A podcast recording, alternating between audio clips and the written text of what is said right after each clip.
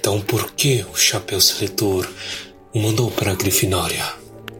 Porque eu pedi para ele. Exato, Harry, exato. O que o torna diferente de Voldemort não são as nossas habilidades que definem quem nós somos. São as nossas escolhas. Almares, senhoritos e senhoritas, o meu nome é Pedro. O meu nome é Guilherme Lockhart. Lockhart. ah, o meu nome é Baessa só mesmo. Bom, eu sou a Fernanda e não vou deixar a, a, critério dos meninos, porque se da vez passada foi Senhora Figs, dessa vez vai ser Murta que geme. Perfeito. grande, grande avanço. grande avanço. E eu sou a Verônica e meu pai vai ouvir sobre isso. Sejam então bem-vindos, recebendo novamente essas duas pessoas maravilhosas aqui para completar o time. Vamos voltar para o segundo especial de Harry Potter. Vocês pediram, vocês reclamaram, aconteceu. Aqui estamos. Obrigado. Aproveitem, voltem, compartilhem, façam com que o Tumba continue crescendo para vocês terem mais especiais. Isso é uma ameaça? Não, não precisa ser. Basta que você compartilhe. E hoje vamos falar sobre A Câmara Secreta, este livro maravilhoso, piquetucho, você lê muito rápido, dá tempo de você ler enquanto você escuta esse podcast, se você for uma pessoa superdotada que, que divide a atenção entre o olho e o ouvido ao mesmo tempo, mas você consegue. Então, Vamos logo que essa conversa tá prometendo demais, vai ser ó, sensacional.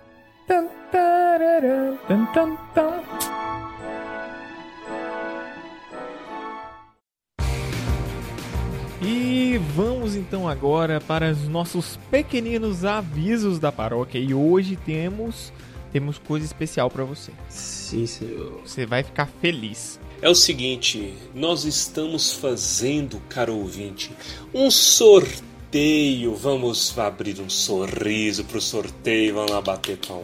Bate palma pro sorteio. Sobre o que é sorteio, meus queridos generais. Torres sempre traz aí esse livreto, ele sempre comenta um pouquinho sobre esse livro aí. E a gente trouxe esse livro aí pro sorteio. É o famigerado Os Filhos de Urim. Exatamente. Você quer tragédia? Você tem tragédia. Isso é verdade. Se tem um cara que sofreu, esse cara foi o Urim. Fui eu. Fui eu.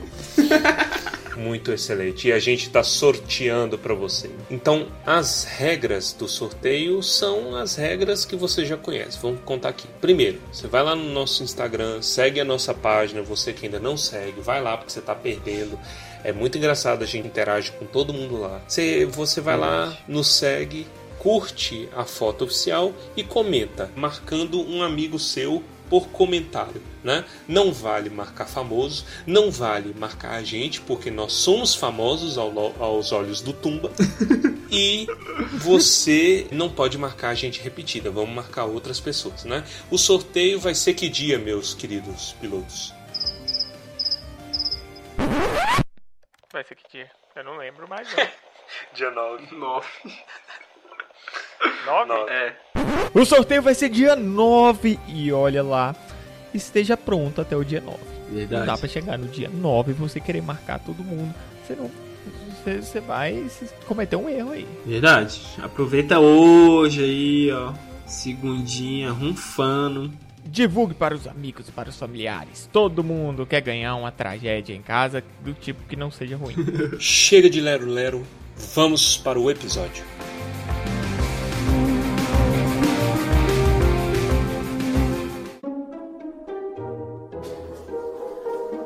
Hermione, por favor.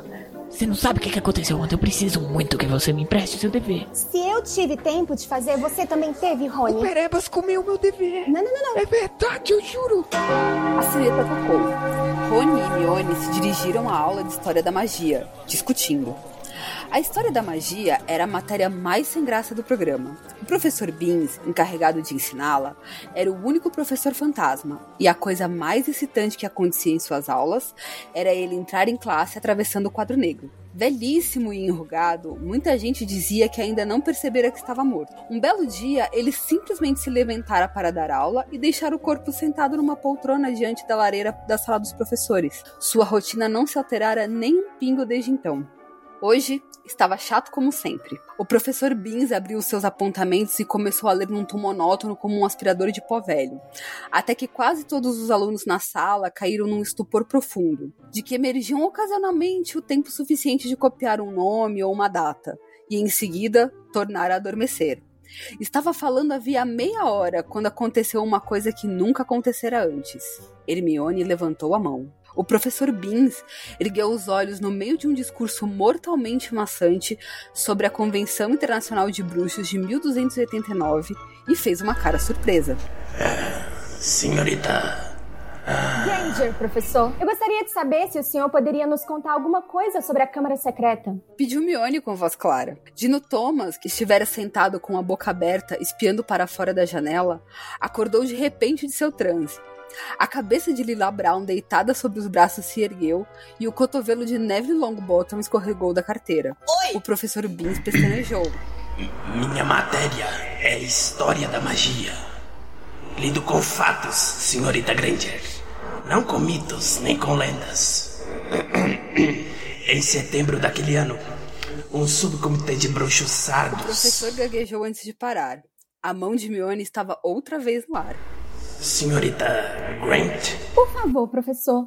As lendas não se baseiam sempre em fatos? O professor Beans olhou-a com tal espanto que Harry teve certeza de que nenhum aluno, vivo ou morto, jamais o interrompera antes. bem, é um argumento válido, suponho. Contudo, a lenda de que a senhorita fala é tão sensacionalista e até tão absurda A que. classe inteira ficou pendurada em cada palavra que o professor dizia. Ele correu um olhar míope por todos, rosto por rosto, virado em sua direção. Harry percebeu que ele estava completamente desconcertado por aquela manifestação incomum de interesse. Ah, muito bem. Vejamos. A Câmara Secreta. Os senhores todos sabem, é claro, que Hogwarts foi fundada há mais de mil anos. A data exata é incerta pelos quatro maiores bruxos e bruxas da época. As quatro casas da escola foram batizadas em homenagem a eles. Godrico Gryffindor, Helga Hufflepuff, Rowena Ravenclaw e Salazar Slytherin. Eles construíram este castelo juntos, longe dos olhares curiosos dos trouxas, porque era uma época em que a magia era temida pelas pessoas comuns e os bruxos e bruxas sofriam muitas perseguições. Durante alguns anos, os fundadores trabalharam juntos em harmonia, procurando jovens que revelassem sinais de talento em magia e trazendo-os para serem educados no castelo. Mas então surgiram os desentendimentos. Ocorreu uma cisão entre Slytherin e os outros. Slytherin queria ser mais seletivo com relação aos estudantes admitidos.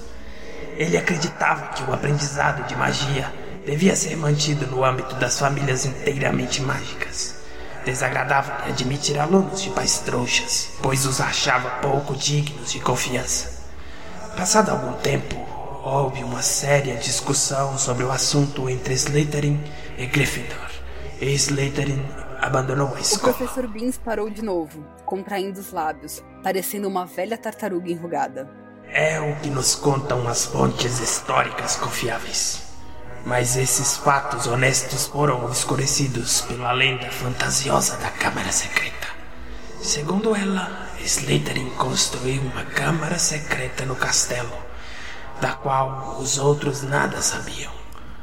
Slytherin teria selado a Câmara Secreta de modo que ninguém pudesse abri-la até que o seu legítimo herdeiro chegasse à escola. Somente o herdeiro seria capaz de abrir a Câmara Secreta, libertar o horror que ela encerrava e usá-lo para expurgar a escola de todos que não fossem dignos de estudar magia. Fez-se silêncio quando ele acabou de contar a história, mas não foi o de sempre. O silêncio modorrento que dominava as aulas do professor Beans. Havia no ar certo constrangimento enquanto todos continuavam a olhá-lo, esperando mais. A história inteira é um perfeito absurdo, é claro.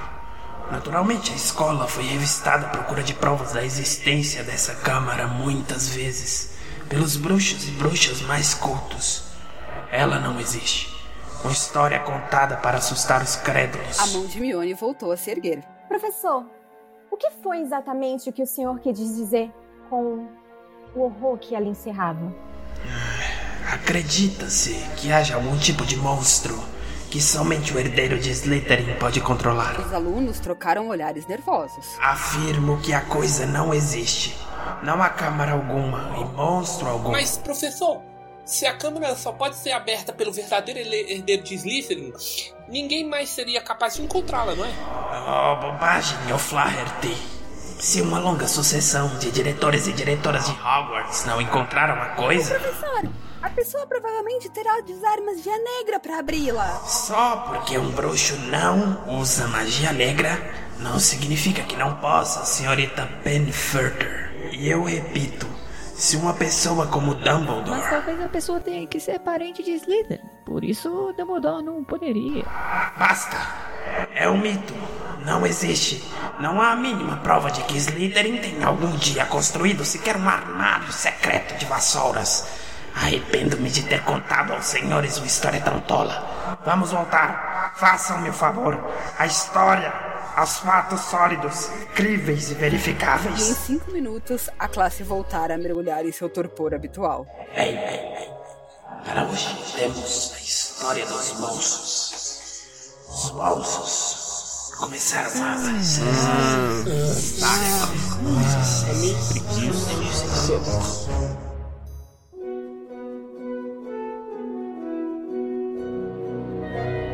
Eu gostaria de começar com uma informação curiosa que enquanto eu estava fazendo pesquisa para esse para esse podcast num monte de canal e é um monte de livro, é um monte de coisa.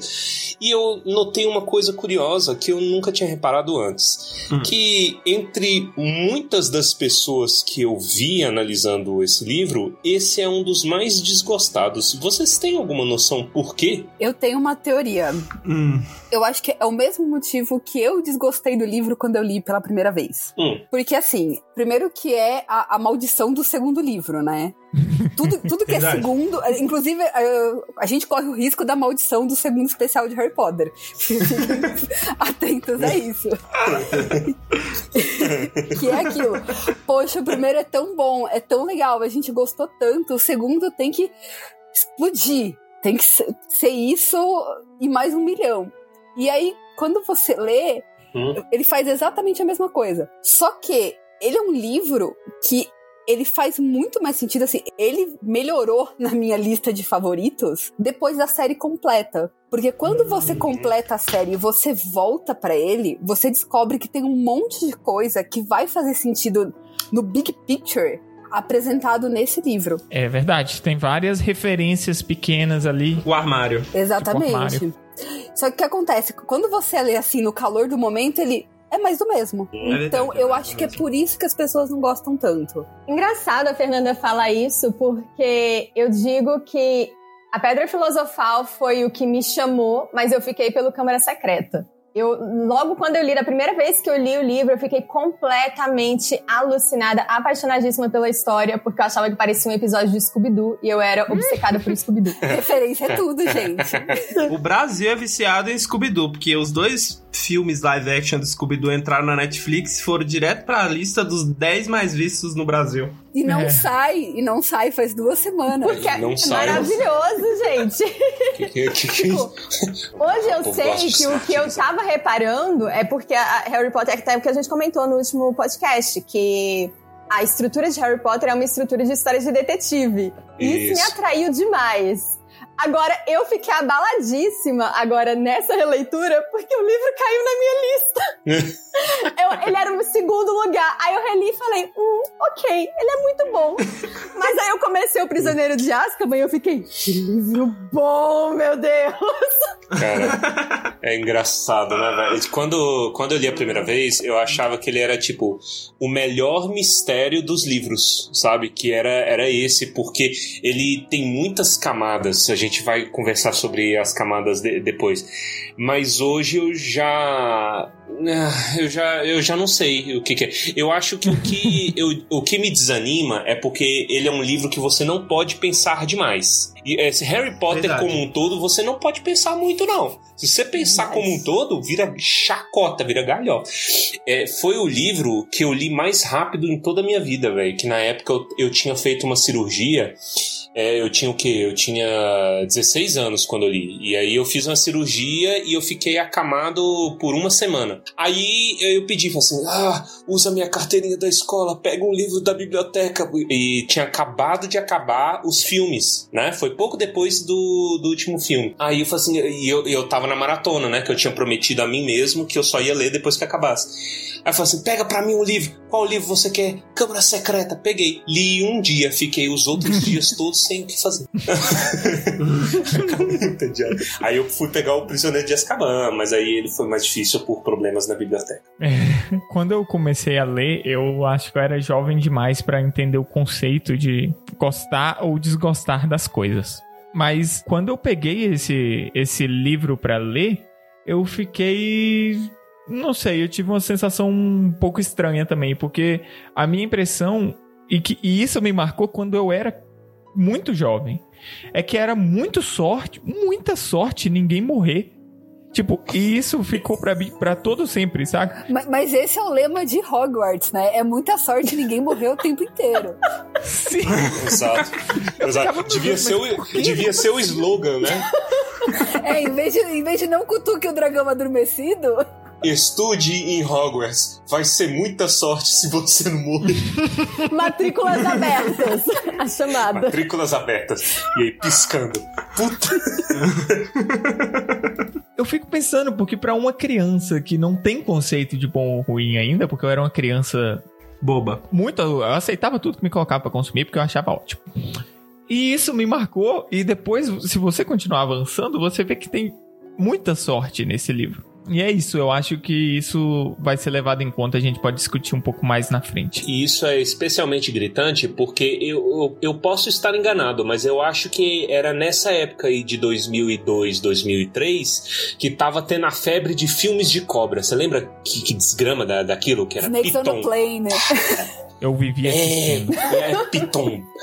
Boa, né? E aí ela comia todo mundo. E, e aí tinha, tinha esse negócio. Só que, em comparação com esses filmes, é uma bosta. O, o malandro libera uma cobra no negócio e ninguém morre. Matar, quero matar, quero matar. Pe- Paralisou a pessoa, não mata. Eu tenho uma teoria, inclusive, eu não sei se eu posso mandar agora. Posso mandar agora? Pode. Mande a teoria. pode. Tipo assim, na, na- no meu denial, né? Falei assim: não, não pode ser, velho. Não pode ser que é tão idiota assim. Como que esse paspalho Scooby-Doo não matou ninguém? Aí eu comecei a formar teorias. A minha teoria é porque eu tinha muita visão do filme que a pessoa só virou um boneco de cera, né? Ela só ficou paralisada ali. Mas na verdade, eu acho que a pessoa, quando ela olha indiretamente, ela de fato vira pedra. Pedra pedrosa Pedro Henrique. É entendeu? tipo Medusa, né? E, Hum, e é tipo. Medusa. Hum, gostei Então, aí, aí o bichão vai lá, aí também, porra, sacanagem com o basilisco, né? Ele morrendo de fome,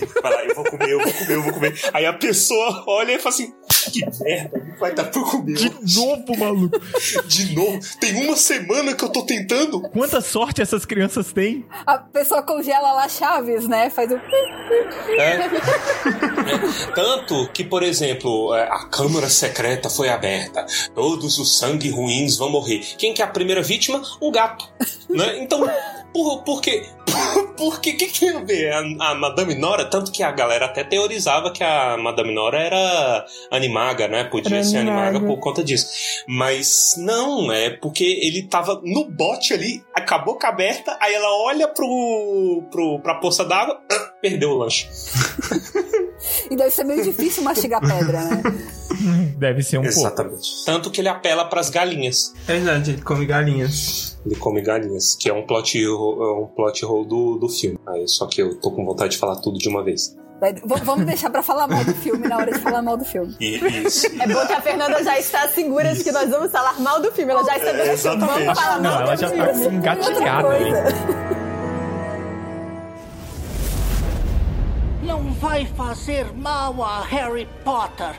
Avatar!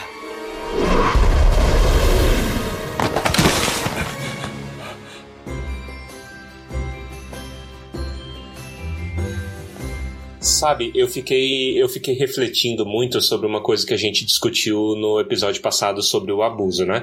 É, começando na mesma nota do, do episódio passado, que eu adoro, acho maravilhoso o abuso. Isso que eu ia falar, Mas- cuidado, Torres. né? Exatamente, exatamente. Todo episódio agora vai martelar isso. Mas é, é no sentido de que, é, como a gente estava discutindo mais tarde, né, que ele entra no estresse pós-traumático, e aí a gente vê de novo, as coisas são engraçadas, a gente chora de rir do Harry, de- dele lascando o Duda, etc., porque é, o Harry se sente assim, né? Ele acha eles idiotas, assim, ele se sente entre aspas, né? Ele ele internaliza aquilo e ele esconde, vai criando camadas, barreiras em cima que uma hora ou outra acaba caindo. Então por isso que é tão engraçado por conta do ponto de vista do Harry. Só que, por exemplo, a- é, nesse livro a gente já tem um, um extremo de abuso que é eles trancarem ele no quarto e não deixar ele comer, velho. Comendo um mingau de aveia, comendo uma papinha, sei lá. um- Ele come três mini refeições de sopa por dia.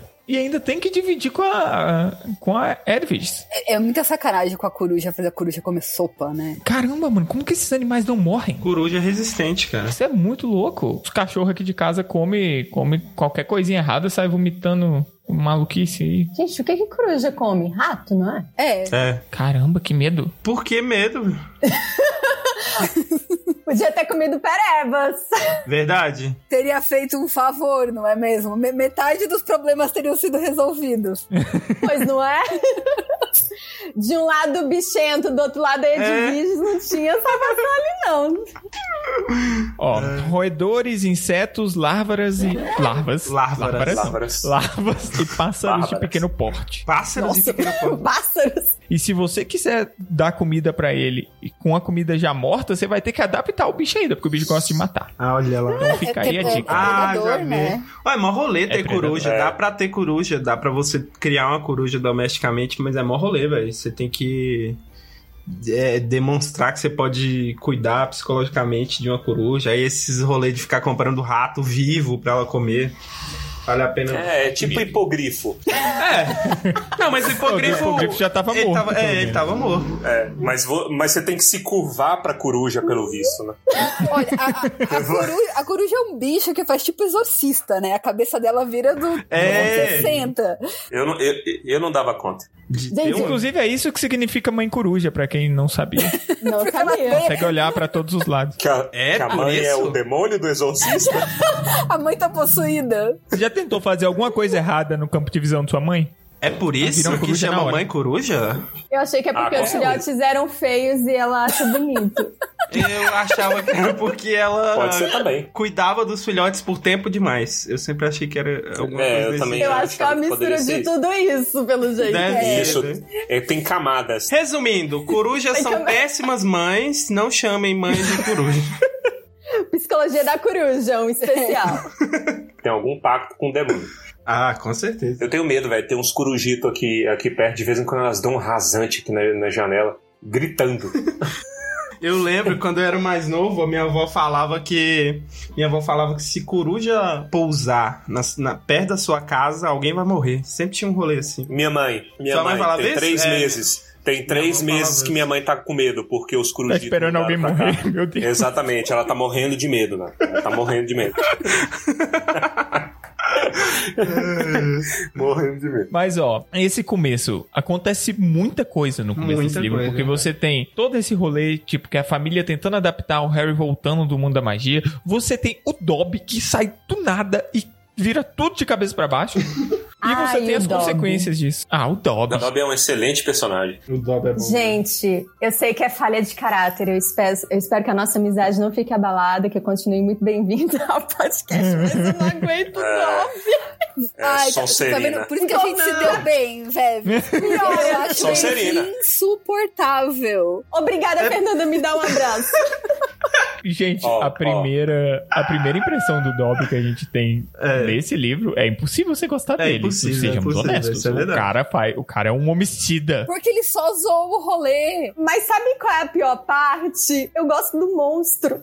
Não, Não, não, não, Aí, não. aí é Olha, falha de caráter. Aí é falha de caráter. Eu acho ele muito engraçado, gente. Eu acho ele muito engraçado. Ah, minha pobre senhora, a casa dela infestada de traidores de sangue, sangue e lobisomens. Eu acho hilário, eu acho muito bom. Não, eu tenho dó dele, porque ele é daquele jeito porque ele foi maltratado. Então, e aí eu ia emendar isso. Isso, eu vou é. defender o monstro. Ele é um excelente lado. personagem por conta disso. Ele é amargurado. Ah. A história dele com o Regulo, puta, é muito Ai, boa. sim, muito, muito, muito. E ele tem um arco de redenção. O Regulo Que é tem sensacional. e o, o monstro também. O Sensacional, monstro gente. tem, é verdade. Sensacional. Porém, atento aqui um negócio, o ouvinte atento que já ouviu o nosso primeiro especial já vai reparar nisso. O que não ouviu, recomendo que vá ouvir para saber com quem que vocês estão lidando nesse podcast. Porque as duas meninas são de Sonserina e elas não gostam do Dobby, mas elas gostam do mais escravizado. Elas são a favor da escravidão. Trazendo aqui Olha a narrativa pontos. que ele está construindo, É a Fernanda. escravidão de Sonserina. Di- Disse a pessoa que gosta do sofrimento do Harry no começo do livro. É verdade. É porque, o, é porque o Harry gosta. A hora que o Harry para de gostar, eu paro também. Mas chama Síndrome de Estocolmo, que é o nome, tá? Mas o. É porque eu acho que as meninas as meninas nunca ouviram a, a teoria do Torres nazista que É verdade, o Torres, o Torres- é nazista. Tem Saco. O. Torres apoia a gravidez Aham. e Hitler nasceu de uma gravidez, então Vocês são muito automaticamente. Vocês são muito idiotas. Vocês ficam trazendo essa retórica aí de babuíno. Que Cara, mas isso é, é isso que muita gente faz em discussões e é ridículo. Se você faz É, esse não. tipo de coisa, pelo amor de Deus, não faz. 100% das pessoas que morreram hoje beberam água. Logo, água mata. Água mata. Isso, exatamente. Eu tava. Eu, eu tava Ai, vendo. Deus acho que foi o Caco do Caldeirão Furado, que é, o que é um canal de Harry Potter. Acho que é o maior, se não me engano. Alguém mandou uma pergunta pra ele assim: é, o movimento. Maior agora é a gente. Maior é a gente. o segundo maior. Aí ele, e alguém mandou uma pergunta pra ele assim, ó, o Fale, aquele movimento que a Hermione cria lá, seria apoiado ou é, ridicularizado no Twitter? E aí eu fiquei, Insuportável. eu fiquei pensando nisso. Insuportável. Galera, Seria tenho- apoiado. De tão tenho- insuportável. não seria Ah, não apoiado. Esse movimento da Hermione, qualquer pessoa que fez faculdade, que teve que lidar com o movimento estudantil, é o cara pedindo cinco minutinhos da aula pra falar e você saindo e enfiando o panfleto na sua cara. É que todo mundo Exatamente. O pior é que eu tenho toda uma, uma análise do Fale aqui, mas acho que não, não cabe, né, pra, pra esse podcast. Então a gente É, pra, Cabe, já gente. falou. Mas pode Não, falar. é. O que eu vejo no Falha é que, assim, a Hermione, ela tinha boas intenções. Só que a forma com que ela tava fazendo era errada. É, mu é muito aquela coisa do white savior, do tipo, eu Sim, sei o que é melhor pra você. Uhum. Em vez de chegar lá, e- ela tinha que preparar os elfos e ir mostrando pra eles, pra eles entenderem que estavam sendo escravizados. Não é simplesmente dar aquela de Daenerys, né? Que chega lá, opa, quebradora de correntes e o É povo. verdade. E agora, o que, que a gente faz? Porque não adianta Tá todo mundo livre! É. E aí agora vocês se viram. Eu Aí ela bota fogo é. na cozinha. Pois é, e aí, aí você pensa, ela ia libertar os elfos, mas a sociedade bruxa não ia estar preparada pra assimilá-los no mercado de trabalho. O que, que eles iam fazer? Eles Irá. iam se isolar É. e ficar lá, tipo, isolados, sem conseguir emprego, e assim, ia ficar tipo os lobisomens que ficam isolados e pronto. Fora do tanto de Exatamente. elfo que deve ter a, a mesma. o mesmo pensamento do monstro, assim, de, de já gostar de ser Sim. servo, escravo de alguma forma. Ele- eles não se libertariam de alguma forma. Sim, isso é muito difícil. Isso é, um- é isso que eu tinha falado, é um processo você conseguir mostrar pras A, pessoas. a, a. Wink, que fica depressiva porque é libertada. Sim! Uhum. Não, é por isso que eu tenho muito problema com gente que fala assim: ah, eu estou aqui para dar voz ao movimento. Quem é você para estar dando voz a qualquer tipo de movimento? Você tem o poder de me dar voz? Cala a boca. Uhum. É complicado. Não vou votar Exato. em você. Ó, tem o. Tem o, o rolê, tipo. Ai, peraí. Ai, ai, ai, ai. Tava com o fio da meada, esqueci. Tá, peraí. Achei que era coruja o- já. Ah. Eu achei que era É, coruja também atacando podia, ele. podia, podia. Ó, é o seguinte, me lembra de uma coisa, a Hermione no Fale, ela queria libertar todos os elfos no curto prazo, ou ela, o foco dela a priori era só Hogwarts? Eu quero libertar os elfos da cozinha do, de Hogwarts, Eram que é um todos. absurdo. Eu não lembro disso. Era todos. eu não cheguei Eram todos do mundo, né? mas Acho que são É. todos, isso. Todos. É todos do mundo. Então, é, essa a minha analogia aplicava mais pra Hogwarts. Mas eu vou, eu vou tentar construir. Porque, tipo assim, tem um, um, um que da. Peraí. A, a Hermione tem um problema que se reflete na realidade, que é justamente você não entender a contextualização e o quadro todo. né? Tipo assim, mudança. Minha filha, você, você está no quarto ano.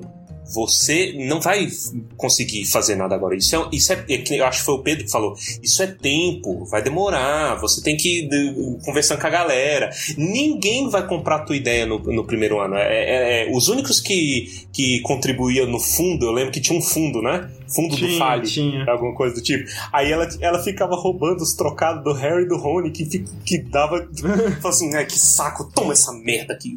É, é, desse jeito. Ela, ela queria tudo pra agora e ela não. Na gana dela de ser White Savior, ela não compreendia o quadro inteiro. Todo movimento social passa por um processo. O povo fala muito de desconstrução, né? Que é a palavra que ficou, tipo assim, modinha, mas é sério isso. Tem que ter um, um- todo uma. Tem um caminho, não é do dia pra noite. Não ia ser essa geração. fosse tudo, seria o, me- o melhor fácil. exemplo é o Rony, que é um cara super gente boa, todo mundo gosta do Rony, mas ele não entendia o porquê do movimento dela. Ele falava, "Ai, Perfeito. eles gostam, eles estão felizes. Por que, que você quer mudar isso? Uhum. Então, assim, o, o trabalho não é simplesmente chegar e libertar, é chegar e fazer as pessoas Uhum. entenderem por que eles serem escravos tá errado. Aí depois você liberta, porque aí você vai conseguir Uhum. ganhar apoio, não é? Você ficar entregando panfleto e pedindo pra votar no Grêmio Estudantil. Nossa, que, oh, que Toda programa. mudança é um processo. Que programa maravilhoso, Vamos- velho. A gente nem Eu começou direito pode e ser já um bom discutimos. final. Então, va- vamos navegar de volta pro. É, voltar pra A aula de sociologia aqui foi longe, né?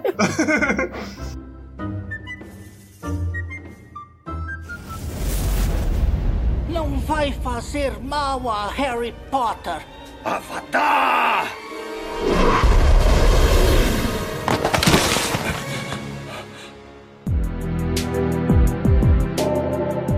Ainda falando da história, tem uma, uma particularidade aí dessa história que eu acho que seria o ano mais tranquilo da história do Harry, né? Que não ia acontecer absolutamente nada. Mas aí a Nação do Fogo atacou. Que é o Lúcio. O Lúcio Malfoy sacaneando com, com a Gina, né? É. Que aí é ele que deixa o livro.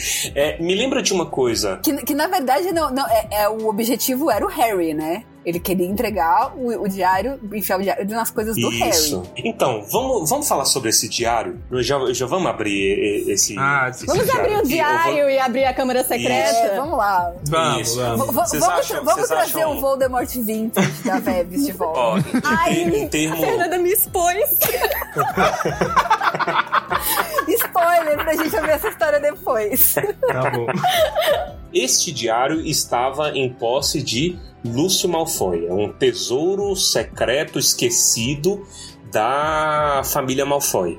Né? E aí ele, ele deixa, como as meninas falaram, deixa pro Voldemort Vintage eventualmente pegar o, o, o Harry. Né? Só que aí dá um problema porque quem se afessou, poxa, é um diário e a menina tá na idade certa pra diário. Então, quem quer acabar apaixonando, a Gina. Gente, eu ia ser tão ludibriada pelo fantasma dos anos 40. Nossa, eu também. Quem não seria? Nem julgar. Ó, da- Aquela respostinha, aquela letra bonita. É verdade. letra Quando eu olhasse a data, é aquele meme do It. Sabe? O Pennywise chamando no esgoto. Vem a Verônica. todos Aí você 40. pula no Aí eu vou deixar eu pegar meu batom. Deixa eu ajeitar o cabelo.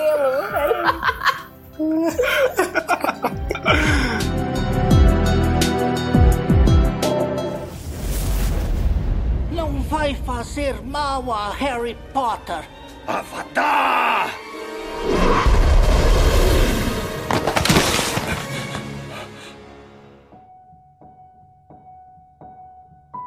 Tem uma coisa que eu tava percebendo na releitura que eu acho ela muito bonita. é, E bonita entre aspas. Vocês sabem que meu bonito é estranho, né? Então é bonito, porém é triste. É, é uma coisa trágica. Eu gosto de coisas trágicas, tá, gente?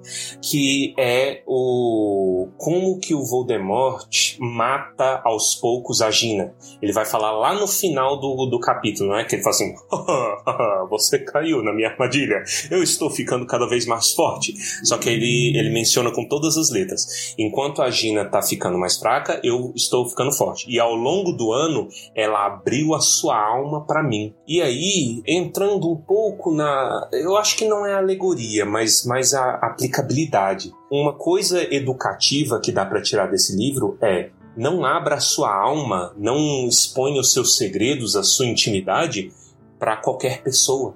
Especialmente se for um diário que te responde sozinho. Exato. Não, é, é assim, Existe um né? agravante. Analogia, né? Analogia.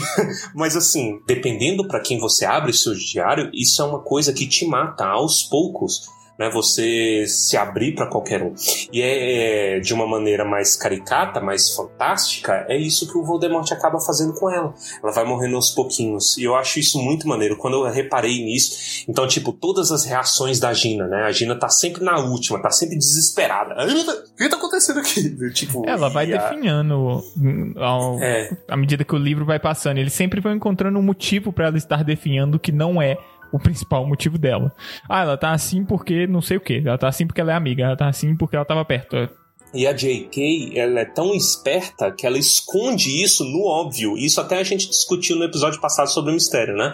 Então, por exemplo, ela fala que a, a Gina está consternada com a morte da Madame Nora. Porque aí o Ronnie, pô, mas ela gostava muito da, de gato, né? Então isso aí afeta ela em particular. Mas não, é porque foi ela. Ela tinha acabado de abrir. E não apenas isso, ela não apenas está com medo de ser descoberta, mas ela está com medo porque ela está morrendo aos poucos. E ela está sentindo isso desde o começo. Entendeu? Pesei o clima. Nossa, Torres, achei sensacional a, a- a sua analogia, que é algo que eu fiquei pensando enquanto eu lia, que se você tira os elementos fantásticos, é o tipo de história que eu poderia ver em um desses canais do YouTube que fala de true crime, crimes reais. Que é- Nossa, o que, que é? é? é um cara mais velho ali manipulando uma menina que confiou nele. Teve um- uns anos atrás eu, eu fiz um especial HP lá no canal, e aí no segundo vídeo, que foi sobre câmara secreta, eu abordei um pouco sobre a questão de relacionamentos tóxicos, porque me lembra um pouco também.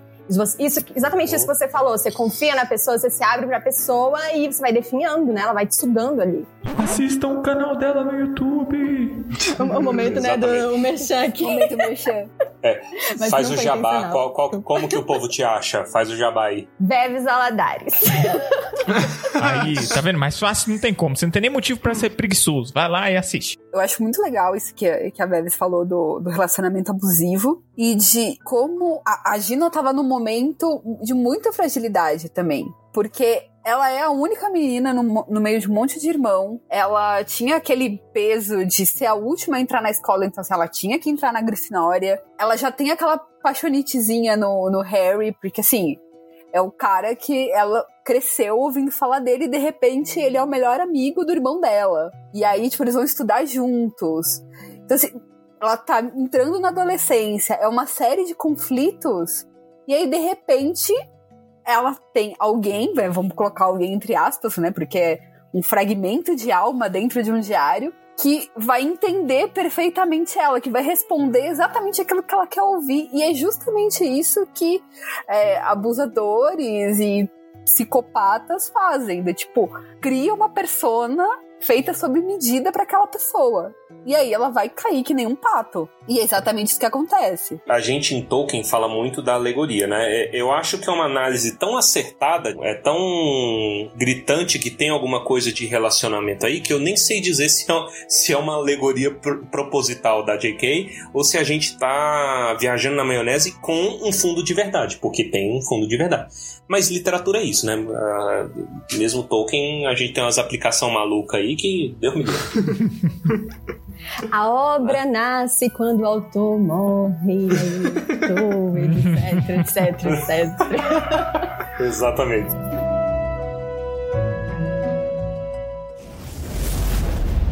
Não vai vai fazer mal a Harry Potter. Avatar!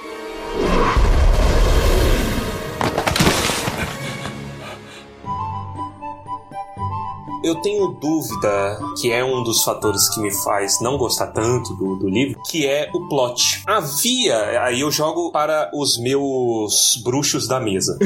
Havia alguma intenção por parte do Lúcio? Não do Lúcio, porque o, o Lúcio não sabia que aquilo ali tinha parte do Voldemort. Ele não sabia que aquilo ali revi- reviveria o Voldemort, certo? Eu acho que não.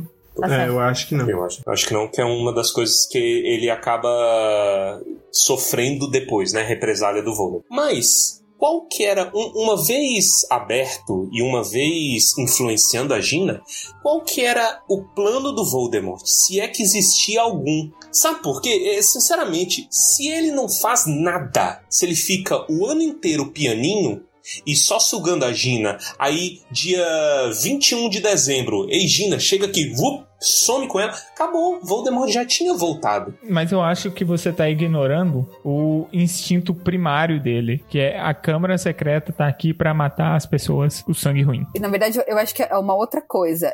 É, é a questão dele ir se fortalecendo. No começo ele não tem força o suficiente.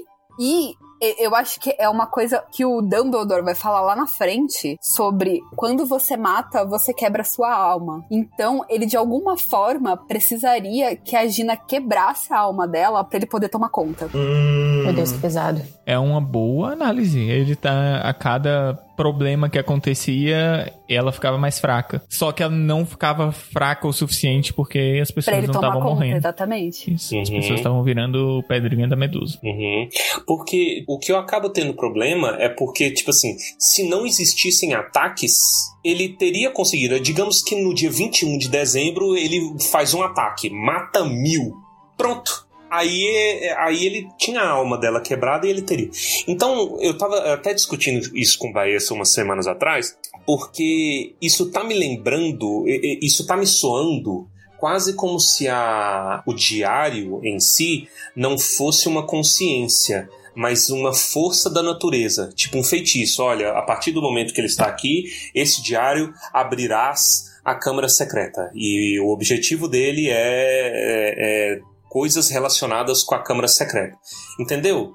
Sem um propósito, é, um propósito por si. Eu não sei se eu tô me fazendo muito claro. Se não tiver, Eu tô te entendendo, eu acho, porque eu tava pensando nisso. Inclusive, hoje foi uma tarde muito curiosa pro, pro agente do FBI que me acompanha, porque eu estava lá pesquisando como o Morcrux funciona. Como fazer o Morcrux. Ele deve estar bem alarmado hoje.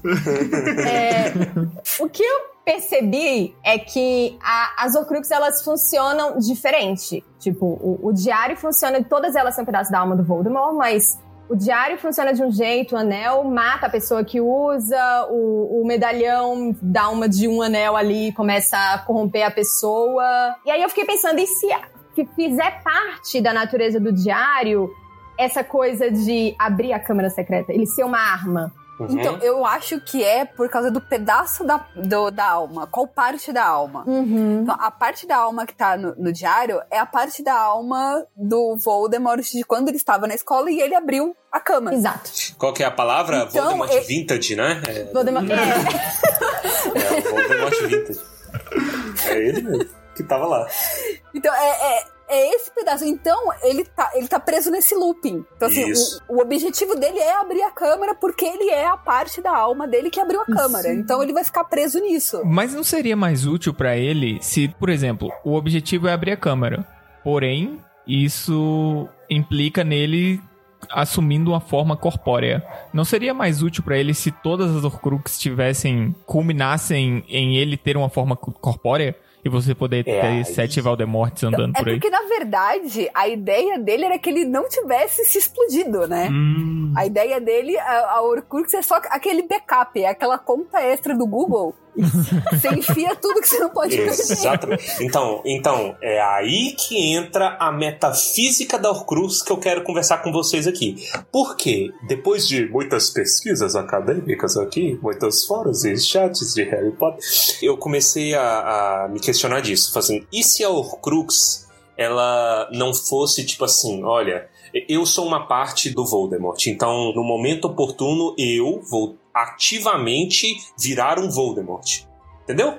Tipo, eu vou fazer é, é, coisa pra voltar à vida. Bônus lives. Vou, é, Mario, enxerga a vida extra do Mario. Mas não, a Horcrux, ela é meio como se fosse um pin. Uma, uma palavra. sabe- Qual que foi a palavra que eu usei, Baia? Você lembra? Não lembro. Ela é tipo Ela é- uma âncora, né? Uma âncora, perfeito. Ela é uma âncora que te prende no mundo físico, entendeu? Então você está preso aqui. Não é uma parte da alma, tipo estrela do mar, né? Cortei a estrela do mar em milhões de pedacinhos e ela vai virar milhões de Voldemortzinhos. Não, porque isso não seria possível. Não tem dois Voldemorts. Eu até tava me questionando se, por exemplo, porque teoricamente depois do Pedra Filosofal, o Voldemort morre, ele, né, entre aspas, o, o Harry queima o Quirrell e a alma do Voldemort fica perambulando até ir lá pra baixa da égua da Albânia pra achar o corpício dela, né? Isso bem mais pra frente. Mas, tipo, ela já está existindo, essa alma. Ela é Voldemort. Faz sentido? Então, tipo assim, se o, o, o Voldemort da Câmara, né? O Voldemort Vintage, vamos usar que é uma ótima referência. Ele, tal qual uma estrela do mar, ele não, ele não poderia, tal qual uma estrela do mar, se regenerar e Voldemort. Então ele, basicamente, na minha teoria, isso é só uma teoria, uma ideia, ele ficaria ali pra sempre, aterrorizando. Uma força da natureza que no momento que um trouxa pisa na escola, ele mete o pé e porta na cara. Eu achei sensacional, mas é, com- é, é- é complexo. É complexo, é metafísico. É, assim, sendo bem sincera, eu não acho que a J.K. Rowling chegou aí, aí pras metafísicas da vida. Eu acho que ela. Nunca. ela ficou ali no básico, né? Separou a alma, bacana, fragmentou. É, Mas ela não. não. chegou a. Mas tem espaço, porque, óbvio, né? As pessoas estudam, a metafísica já tá aí, então a gente consegue aplicar. Mas você pode ter certeza que o dia que Joanne ouvir este podcast, ela vai falar: Eu tinha ideia o tempo todo, eu sabia o que, que era. Eu sempre Eu soube. sempre Eu sempre soube. Há 20 Já tem anos. 40 anos que eu soube desse negócio. Pode ter certeza que ela ia falar. O, quando você tava falando de- dessa divisão, na minha cabeça fez uma analogia muito idiota Hum. de Power Rangers, sabe? Ca- cada um é um fragmento e, e, tipo, ia ficar esperando pra se juntar pra refazer o Voldemort, entendeu? Então acho que muito provavelmente eu aquele espectro que seria, sei lá, o, a base do, do Voldemort seria atraído pra essa coisa corpórea que ressurgiu do diário e ele voltaria ali pra começar a recuperar forças. Uhum. Mas a alma do Voldemort, ela está presa ali, entendeu? É isso aí que Uma me buga. parte, né? A Uma parte, parte isso, dela. o fragmento, a perna, a perna do Voldemort, a alma da perna do Voldemort tá ali presa no diário. E se ele fizer alguma coisa, abre-te sesma e, e fizer alguma coisa pra tirar a alma dali, eu acho que ele não conseguiria, porque Joanne, que muda de opinião o tempo todo, conforme a gente pergunta pra ela, então ela é uma fonte extremamente não confiável, que criou o livro, mas é irrelevante. Ela menciona que se o recipiente for destruído além do reparo, a Horcrux morre. A alma morre. A, o pedaço, a perna do Voldemort ali. Então, teoricamente, não poderia fazer é, Megazord. Mas aí, você, Fernanda, vai na frente dela pergunta, aí, otária, o que, que, que, que é que ela queria? Fala assim, não, é isso mesmo que você tá falando. É isso, eu eu sou sempre disso. pensei. Inclusive, a minha referência era Changeman, porque eu assisti É. na. É, É, o, pri- o primeiro texto que eu escrevi na vida falava disso aí, Fernanda. Você não sabe? Exódio, Nossa, eu pensava foda. no exódio também. No exódio! algum- alguma ligação. Você ia falar? Nossa, nossas referências estão ótimas. hoje. Tá ótimo. Alerta otaku, Porque, inclusive, assim- que eu não toquei. Vou tocar aí.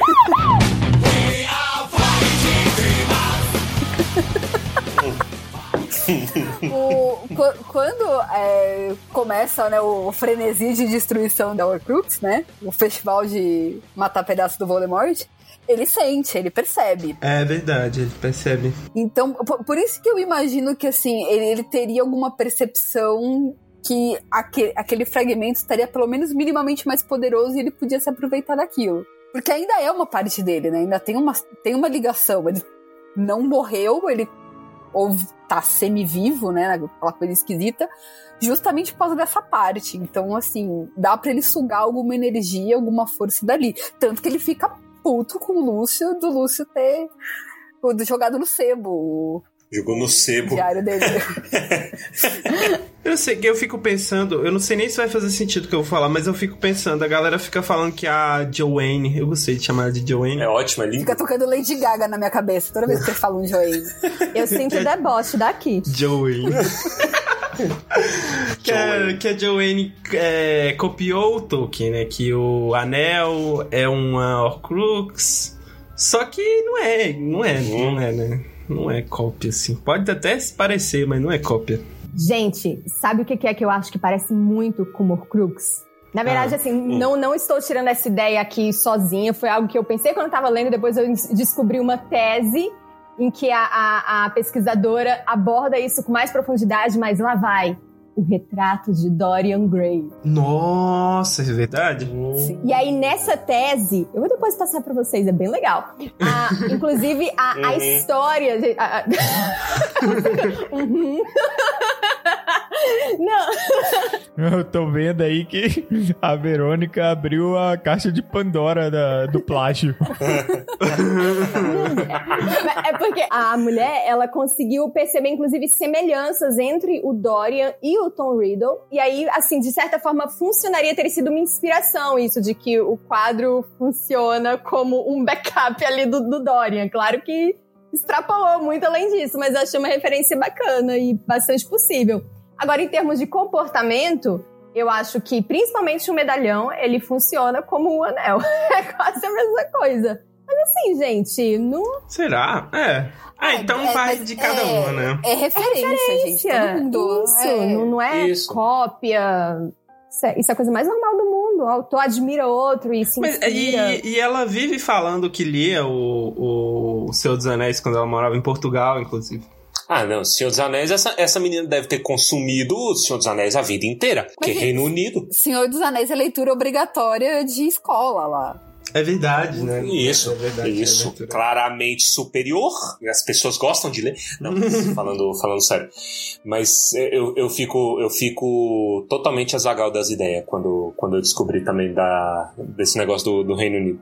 Porque aqui no Brasil a gente tem certa dificuldade, tem grande dificuldade de fazer o pessoal gostar de ler de fato. Né? É muito poucos os que, os que vão por iniciativa própria. Você vê, chega com uma criança de 9 anos, isso é, fe- isso é verídico, tá? Você chega pra uma criança de 9 anos e fala assim: leia a Moreninha. É, Leia a Moreninha. Pega a Moreninha aqui. Eu tomei um ódio tão grande da Moreninha.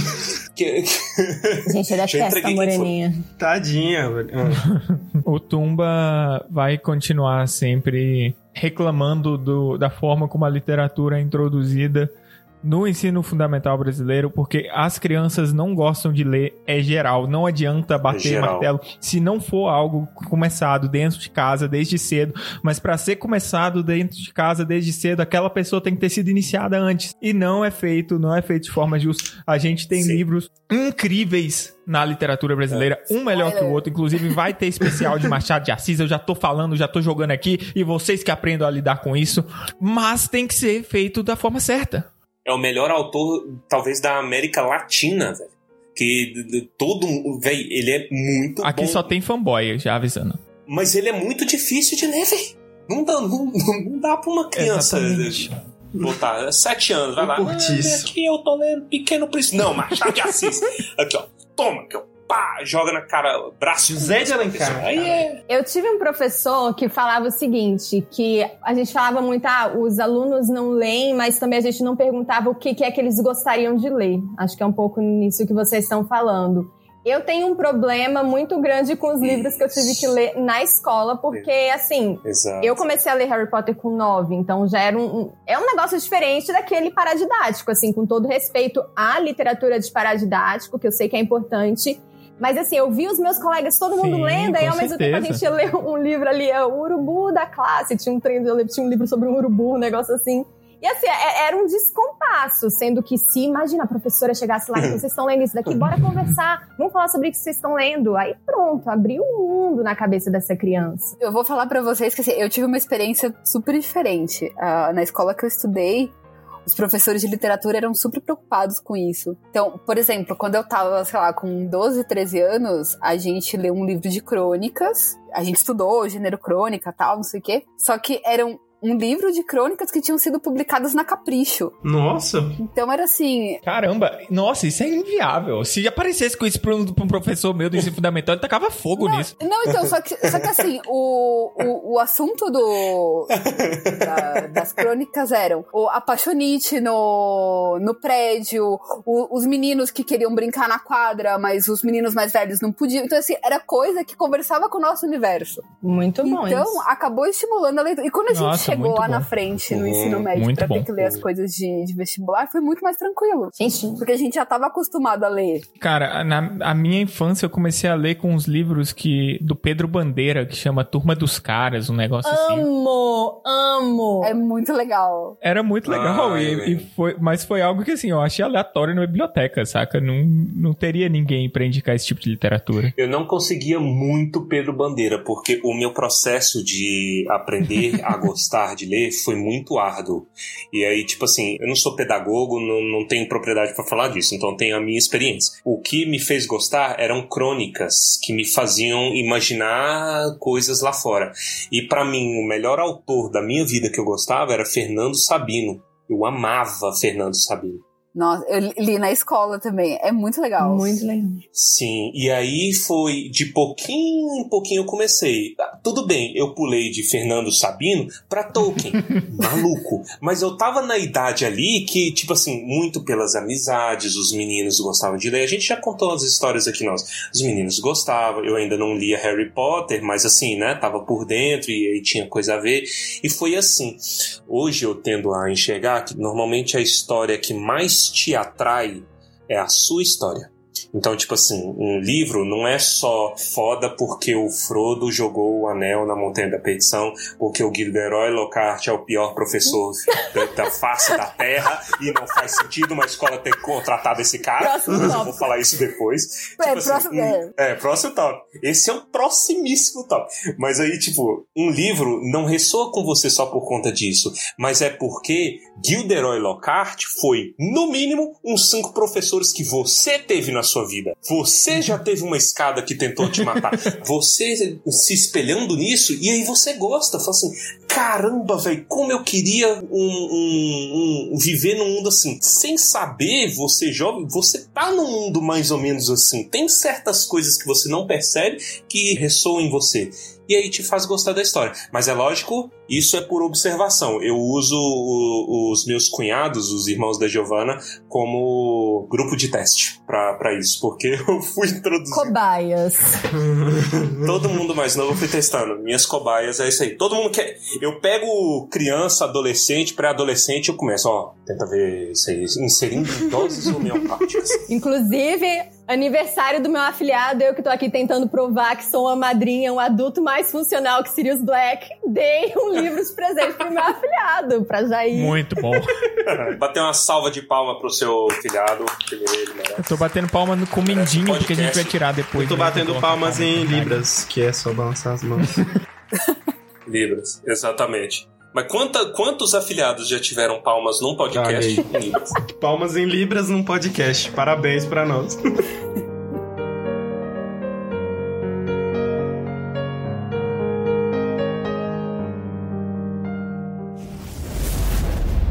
Não vai fazer mal a Harry Potter. Avatar!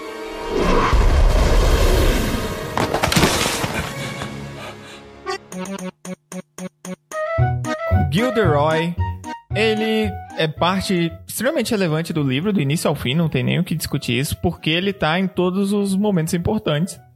E ele tem uma capacidade de persuadir e de fazer com que as pessoas acreditem nele, e essa é a principal característica do cara. A questão é, quando você coloca ele em uma sala de aula, ele tem que ter algo pra passar, entendeu? E ele não tem. Como, como, como esse cara passou na entrevista seletiva de Hogwarts? Ementa. Todo mundo que passou na universidade te- teve aula com o Lockhart. O cara que publicou livro, Verdade. que chega assim, eu posso falar isso porque eu sei. E, ou, ou então obrigou todo mundo a ler o livro dele, porque senão ele não vende livro. Todo mundo estudou com o Lockhart. A primeira aula deste corno é um teste pra ver quem leu os livros dele. Valendo ponto. Lembra no, no podcast passado que a gente ficou comentando que existe ali um desequilíbrio porque Sonserina é só a galera do mal e todo mundo das outras casas é bonzinhos? Pois eu acho o Lockhart um exemplo sensacional de vilão da Corvinal. Que ele é da Corvinal. E a Corvinal que é a casa que valoriza inteligência e criatividade. E é um cara que simplesmente rouba a inteligência e a criatividade dos outros e assina com o nome dele. Então, não, ma- ma- mas na verdade ele é criativo pra roubar as coisas dos outros. Sim! Ó, ele é criativo pra, pra roubar. Tem a ideia de construir essa vida. Se fosse no nosso mundo, ele poderia ter assistido algum dos vários filmes aí onde as pessoas são impostores, mas tudo bem. mas lá, ele teve essa ideia e ele tem que ser inteligente, cara. Os feitiços dele tem que ser brutais pra pessoa nunca mais lembrar, porque senão a carreira dele tá no sal. É, ele tem uma qualidade, cara. A gente não pode negar isso. Qualidade é ser um vigarista. Mas é uma qualidade, cara. Ser bom em algo. Então, beleza. Vocês da mesa me deem um motivo para o deus da magia contratar Lockhart. Pra expor ele. Pra expor ele. Olha lá, ó. Mas em detrimento do ensino das crianças, perdeu um Aí já é eu outro caso. O Dumbledore não está nem aí pro ensino das crianças. Isso é um Eu fato. concordo que esse, esse velho é, é, é velho. Dumbledore é muito safado. Pelo mesmo motivo que se na, na vida real se contrata medalhão. Nome no Lattes. É pra, tu- subir, pra subir a avaliação do programa, gente. É verdade. É isso. É verdade. O chá tá maravilhoso Mas eu hoje. pensei num negócio aqui, ó. Se você joga um Lockhart dentro de uma aula de defesa contra as artes das trevas, você vai aprender muito mais, porque pensa na aula dos diabretes da Cornualha. Os meninos tiveram que aprender ali na marra. O ensino foi valorizado de alguma forma. Trancando os três na sala enquanto ele fugia, né? Do tipo, É, se vira aí. Porra, o Harry tava preparadíssimo. Aula, aula 26, ele vem com um cesto gigantesco. Fala, Gente, hoje nós vamos aprender sobre cogumelos mortais. Olha aqui, ó, 23 cogumelos. Ah. Um deles é mortífero. Come aí, galera. É isso, é isso. E, e ele é, é inapto. Ele ia sumir com o intestino das crianças. Não, eu acho que. Eu não sei se ele seria tão responsável. Ele sumiu com os ossos do braço do moleque, velho. Gente, é uma, é uma sequência de coisas. Eu vi um vídeo no YouTube muito bom falando sobre como após fazer cada merda, ele ainda se esforça pra sair por cima. Não importa, ele vai lá, ele assume a responsabilidade, faz a merda e arranja desculpa pra merda que ele fez. Exato. Olha, ô, ô, gente, vamos lá. Acabou de haver um semi-assassinato nesta escola. Professor Dumbledore, tive uma ideia. Hum, o que, que você vai fazer? Vou ensinar os meninos a se defenderem. Ah, beleza. Uns contra os outros. Fazendo um show pra humilhar as crianças. Porque claramente ali com com 70, 80, 90 alunos, ia ser time, né? O, o Harry e o, é rinha. o Malfoy. É rinha de também. aluno. É rinha. Rinha de aluno. Rinha de Rinha de aluno. criança. o cara promove rinha de criança sem ensinar um feitiço pras crianças de, de defesa.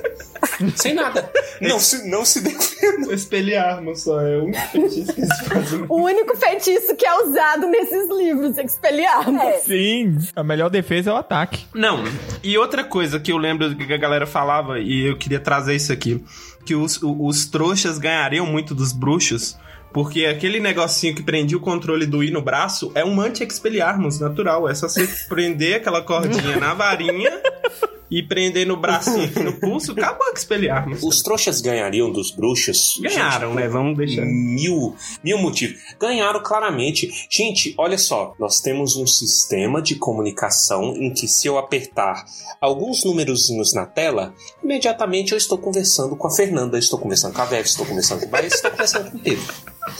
Aí os bruxos falam assim: putz, tomaram o forte de não sei das quantas. Manda uma coruja. Cinco dias pra chegar. Cinco dias pra voltar com a resposta. Hã? Ou pior, enfi- enfia a cabeça no fogo da lareira. E É, espera alguém velho. passar pela, la- pela lareira. É mesmo. Exato. 90% dos problemas de Harry Potter seriam resolvidos com um celular.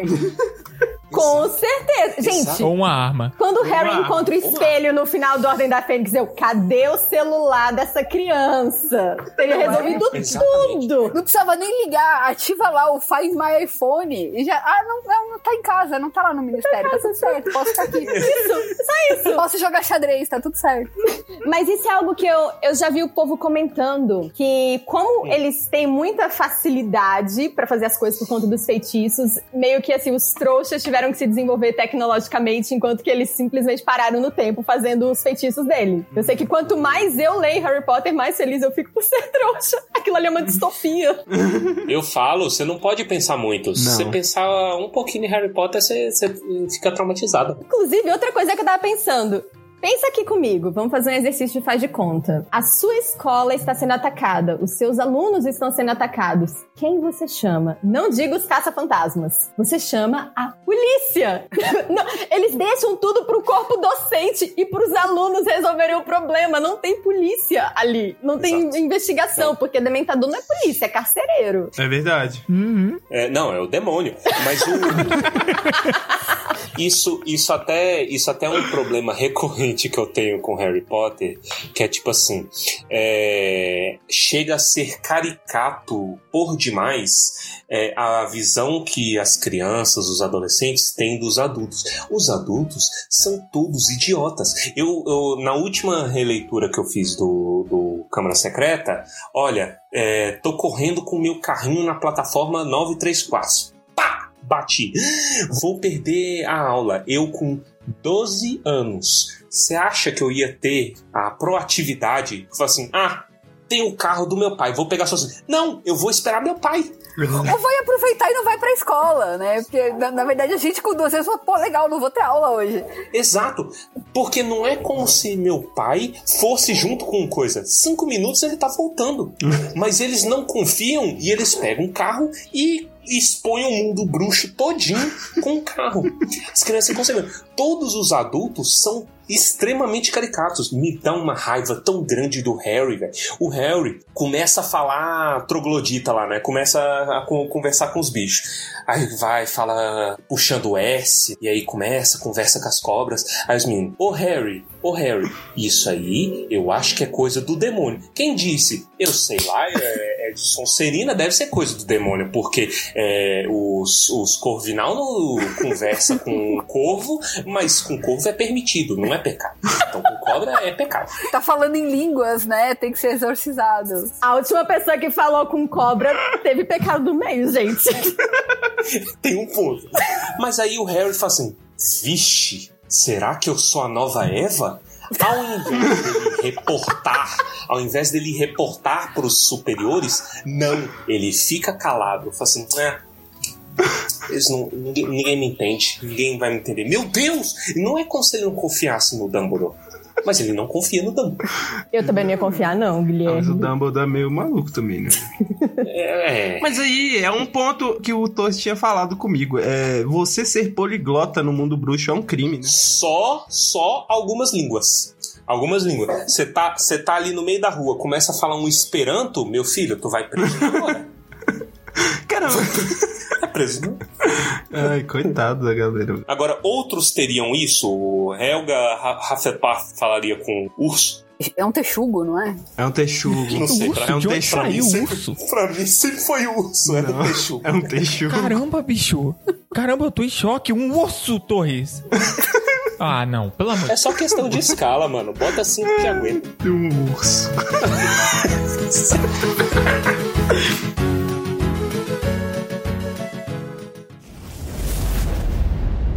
vai fazer mal a Harry Potter. Avatar!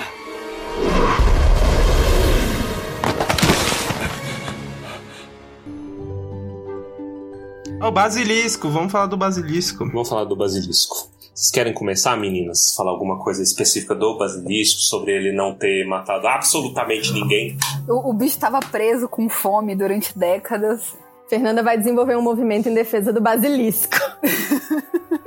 Maus tratos aos animais, que nem o caso do menino traficante de Naja, aqui no quadradinho no centro do país. Não sei se vocês ficaram sabendo dessa. Você vai botar a culpa no bicho? É verdade. P- p- Prendeu o bicho no encanamento de um castelo durante séculos. Prendeu o bicho no encanamento. Ele sai, o bicho é do tamanho de um pedaço de- de uma tora de uma árvore. Ninguém vê, ninguém escuta, ninguém nada. Só o Harry Potter que escuta, é telepático. Ninguém escuta. É, mas gente, não dá pra comparar o basilisco com a cobra. Por quê? Porque o basilisco, por um acaso, tem um menino troglodita que consegue ouvir a voz do, do- do- da cobra falando. E o que, que a cobra fala? Tem que morrer, matar todo mundo, mata todo mundo. Já a Najinha do DF, ela é boazinha. Uai, Guilherme, como assim você sabe que a Naja Ela é, é né? boazinha? Ela- Porque ela desbandou um esquema de tráfico solo.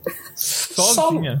Então, a Imagina Naja se o é. Basilisco tivesse fugido e entregado o Tom Riddle pro, pro, pro diretor. Teria sido maravilhoso. Não ia não, pau mandado, pau mandado. Aquela outra cobra da, lá do, do filme 1 que o Harry conversa também era mó de boa, velho. Tranquilaça. Brasi... A cobra brasileira. Brasileira. Tranquilaça a Brasileira. cobra, velho. Gente, agora vamos falar aqui sobre o design de interiores de Salazar Slytherin, porque tudo do Nossa. homem é cobra, gente. Não dá. É tipo aquela pessoa obcecada com estampa de oncinha.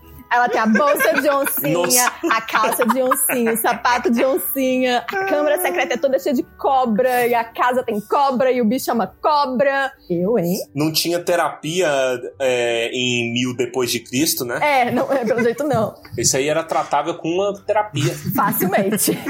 Não, e o problema deles, né? Do tipo, os quatro se desentenderam, você tá expulso. Beleza, tô expulso, mas eu vou deixar um monstro assassino pra ferrar vocês depois.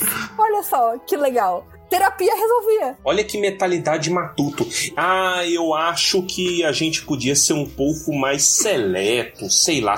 Irmão, bota um vestibular mais difícil pra Hogwarts. Pronto. Cê- você, você é ruim, você é um cara sacana, você quer sacanear os trouxas pra eles não entrar. Beleza, faz, bota umas questões assim, ó, você tem um fio de cabelo e um, um clipe de papel. Qual é o raio da Terra? Pronto, o, o, o trouxa não ia conseguir entrar. E acabou. Não precisa de você matar crianças, cara. É, é muito extremo. É, é- O cara é um genocida. E esse é o genocida mesmo. Ele quer matar todo mundo. É o que genocídio original. Sangue ruim. É o genocídio É original. Não tem motivo. Ah, por que, que você mata crianças? Porque ele é um assassino. E abre uma escola. Mas, gente, o, o, o nome dele é, é inspirado no, no ditador português. Ele chama Salazar. por causa É verdade, é É verdade. verdade, eu tinha esquecido isso. É verdade. Olha aí. Então é isso, cara.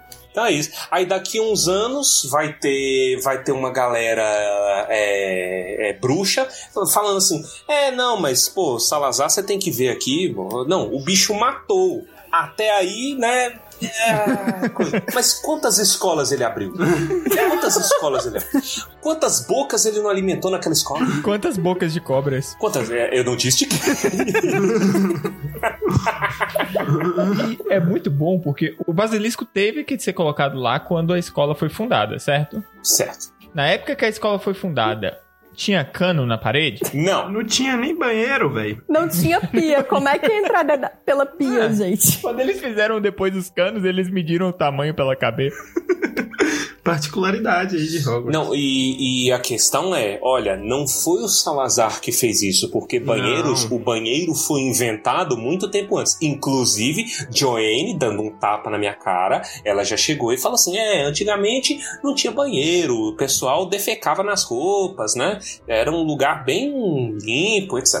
O que, que isso sugere? Sugere que a construção do banheiro foi feita muito tempo depois. Aí alguém já questionou isso pra ela, inclusive. Eu não tenho a fonte exatamente, é uma resposta. Deve ser tweet, velho, que essa mulher só tweet. É, perguntaram, falou assim: Ô tia, e, e- e o encanamento? Alguém, alguém descobriria. Aí ela: Não, é porque contrataram o único engenheiro do mundo que sabia falar troglodita, sabia falar a língua da- da- da- das cobras. E ele manteve segredo. Olha que. Ela disse isso. Eu, eu não me espantaria. Eu não me esputaria também. Alguém troca a senha dela do Twitter, por favor. Favor. Algu- alguém Alguém- interdita ela, tira o celular dela, não, não pode. Eu achei uma pergunta falando assim: por que, que o Salazar Slytherin fez a câmara secreta no banheiro feminino se ele era um homem? Mas, ó, pelo que eu achei aqui, a- a- pelo visto, a notícia seria de que um descendente do Salazar, chamado Corvinus Gaunt, era um estudante na época que foi feita lá a, a criação Hum. do banheiro e garantiu que continuasse escondido. É porque a câmara secreta ele deve ter sido aberta algumas vezes, né? Durante a, a história de É, os Hogwarts. herdeiros deviam lá dar, um, É. dar umas galinhas pro basilisco comer, da- Coisa do tipo, né? tipo, Porque- trocar o jornal. Trocar o jornal. Porque essa cobra tá vivendo lá de Ou quê? seja lá o que fazem com aquele espaço todo, né? Tirar as peles de cobra que ele vai trocando, né? de- Isso, quem limpa? Quem limpa aquilo? Verdade. Não tava limpo É. no filme, gente. Tava bem sujo. Tava. Tava abandonado, né? Era essa impressão. Ninguém ia por causa da morta. Ó, a primeira coisa que o basilisco faz quando sai é o quê? Mata todas as galinhas, né? E aí ele, gente, o que que tá tendo um genocídio galináceo nessa escola? Então é uma coisa que você fica se questionando na história. No filme, o Hagrid entra na sala do Dumbledore com as galinhas na mão e você não entende nada. Eu acho que foi cena cortada, porque até quando eles pegam o papel, eles. Gente, olha a burrice. Eles estão lendo o papel que tá falando sobre basilisco. Aí eles focam na linha. As aranhas fogem do basilisco. Na linha debaixo tá escrito: o canto do galo pode matar um basilisco. Cadê as aulas de transformar copo em galinha?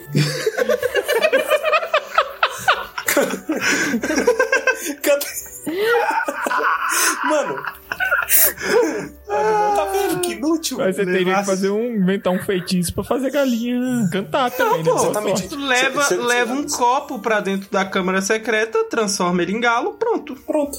Nossa senhora? Vocês são insuportáveis. Ah, cara. Não, velho, mas a Jake Rowling que me, me ensinou esse negócio. o que é ser insuportável? É. Isso. A questionar. Ela me dá as regras, eu questiono, eu questiono baseado nas regras dela. Eu tô zoando.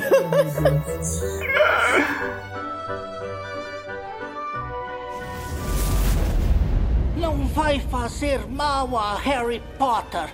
Avatar!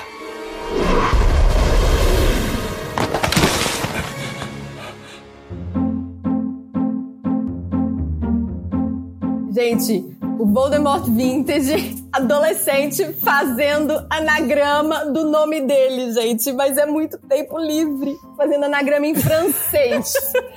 e ainda fala que os coleguinhas dele começaram a chamar ele de Lord Voldemort. Imagina, se você tá estudando com a pessoa que olha pra você e fala que quer ser chamada de Lord Voldemort, É. Que insuportável, mano. que, que criança impossível. Você tava falando isso e eu tava aqui pensando que, tipo, ele devia ser um cara que influenciava muito fácil as pessoas. Porque ele convenceu o diretor da época que o culpado era o Hagrid. E assim, o Hagrid! Quem acredita que o Hagrid é um assassino em série? A primeira partida de Among Us da história. É verdade, ele foi expulso. E olha, Não fui eu. ele passa pela não fui eu, ventilação também. né? Isso, olha lá. Isso, olha lá. É Among Us. Meu Deus, Harry Potter é um grande Among Us. Inclusive, o Harry, eu, eu diria que ele é até mais perdedor do que o Hagrid. Porque o Harry não é só na Câmara Secreta, é todos os livros. Todos os livros, ele tá do lado da cena do crime. Toda vez ele é votado pra sair ser expulso da, da, da escola. Todas as vezes. Até pergunto, por que que sempre que alguma coisa acontece, são sempre vocês três, hein? É verdade.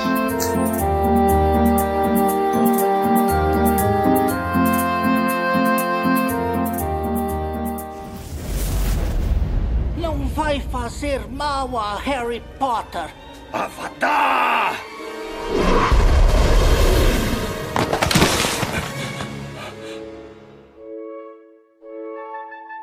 Vamos, vamos falar dos filmes então. O que, que vocês querem começar falando dos filmes? Vou começar pra, pra retomar aquilo que eu falei lá no começo. Vai falar mal. Óbvio. de que esse livro ele introduz uma série de coisas que só faz sentido no- quando você tem a história completa. Só que quando o filme foi feito, não tinha a história completa. Ninguém sabia como essa desgraça ia acabar. Então, tem um monte de coisa importante que tá fora do filme. Que, e aí não faz sentido. Tipo o quê? Como, por exemplo, o desenvolver melhor essa história do Lúcio. Ah, nossa, não. Não, mano, o Lúcio grita a vada. O Lúcio faz que vai mandar o Harry no final do filme, mano. Você me fez lembrar disso. Pela, ele fala Avatar! É verdade. Meu Deus do céu, o que, que deixou isso passar, velho? Lembrando que este corno é da diretoria. Então, o di- um, um- um dos caras da diretoria do board da escola, né? Ia matar um aluno em loco no meio do parque.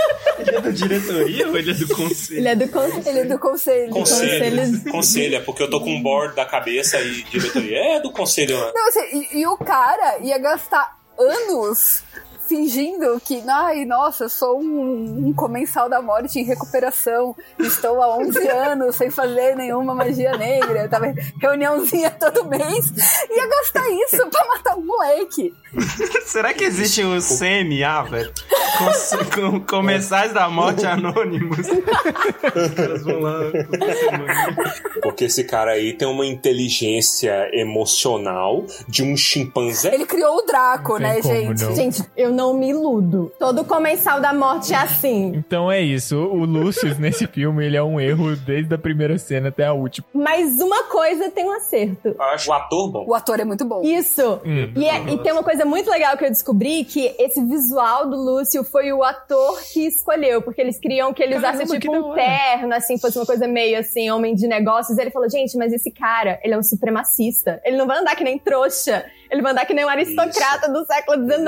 Aí daí vem aquele cabelo comprido, aquela bengala lá. Aquele... A, a varinha dentro da bengala. É genial isso. Isso é o melhor detalhe dele. E tudo nele exala ódio. Exa... Véi, ele é muito bom. Ele é muito bom. O, o- foi um dos maiores acertos. Até o, o sotaque, ele disse que treinou ali uma voz diferente, bem diferente da dele, pra, pra fazer essa coisa mais aristocrática, mais nojenta, que nem o Lúcio. Muito É. legal. E a cara de coitado O- do Lúcio no- mais pra frente nos outros É, filmes é muito Sim. boa. velho. Muito boa. Agora, eu não entendo se isso é Chris Columbus, se é Steve Close, se é Jake Rowling ou se é o ator também, o, o Tom Felton.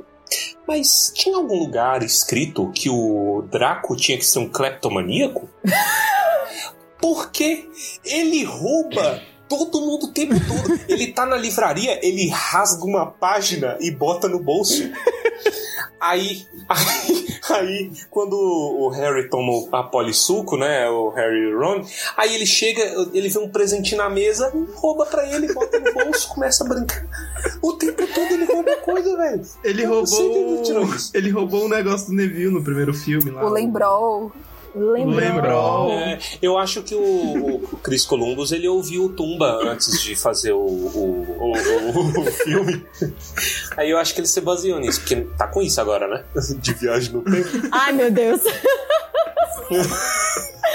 Chega, deu gatilho aqui. Exatamente. Mas, que, que mais vocês falam? Gilderoy ter contratado o Gugu.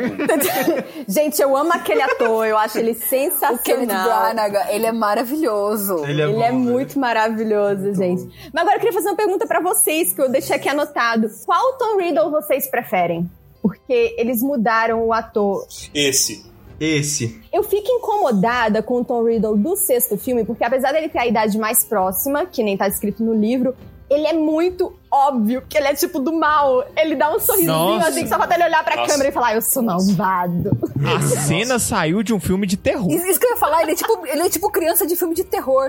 Você olha e você fala, Sim. ele vai matar a família inteira. Exatamente. Tanto o adolescente quanto o criança. O adolescente tem uma franjinha Rivotril ali, velho, que ele já entrega que o cara é um assassino, velho. Tem, Aí ele pergunta, "Ah, e se eu... Olha, só pra pesquisas acadêmicas. E como eu posso o- o- obter vidas extras? Uma pergunta assim de boa. Tô perguntando pro amigo. É pro meu TCC.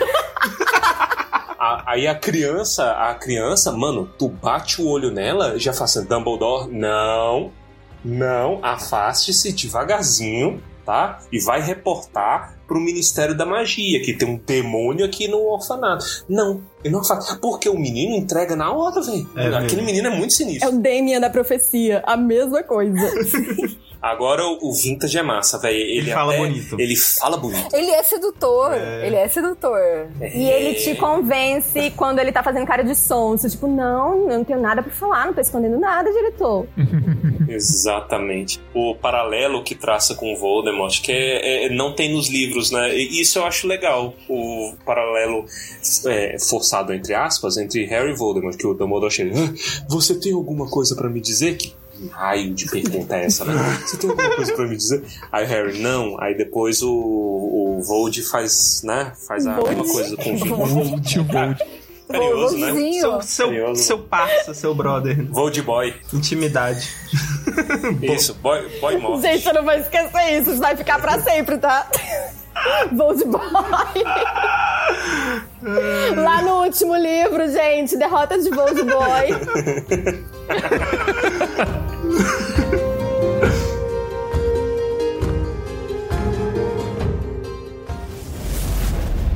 Não vai fazer mal a Harry Potter. Avatar!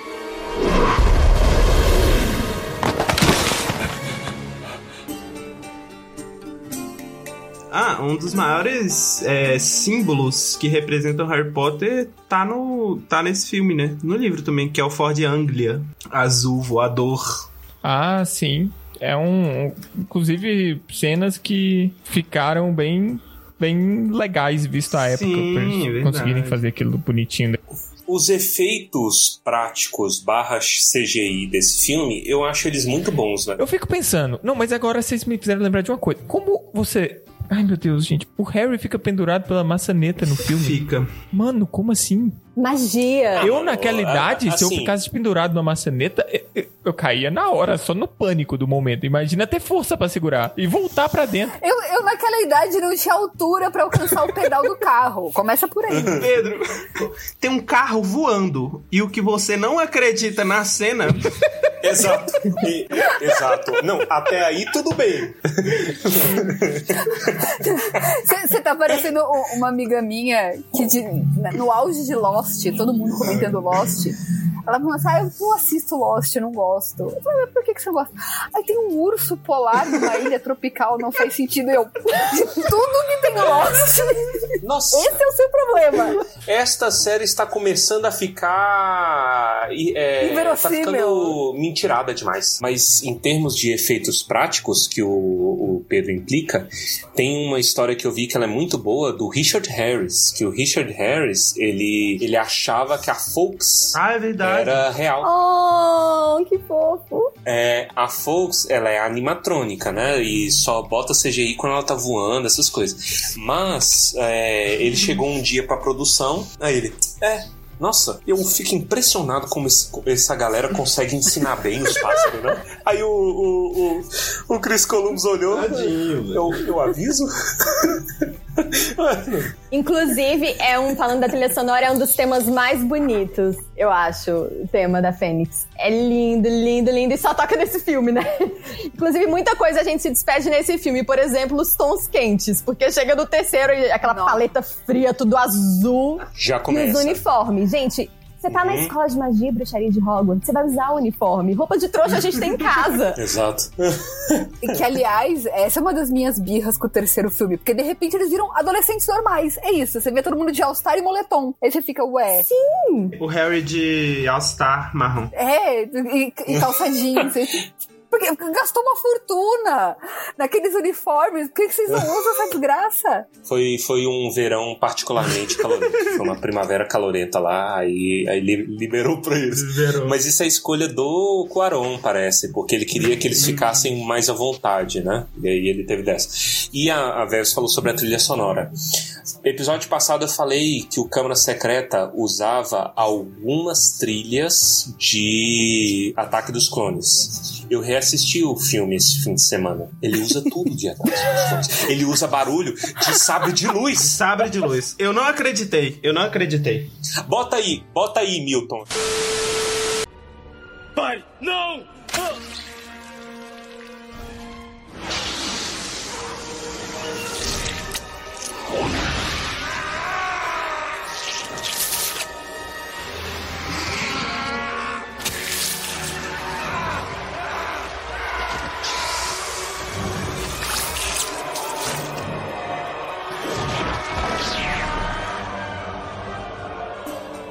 Mas esse, esse filme, ele tem muitas coisas, porque parece que na época o John Williams estava trabalhando simultaneamente, né?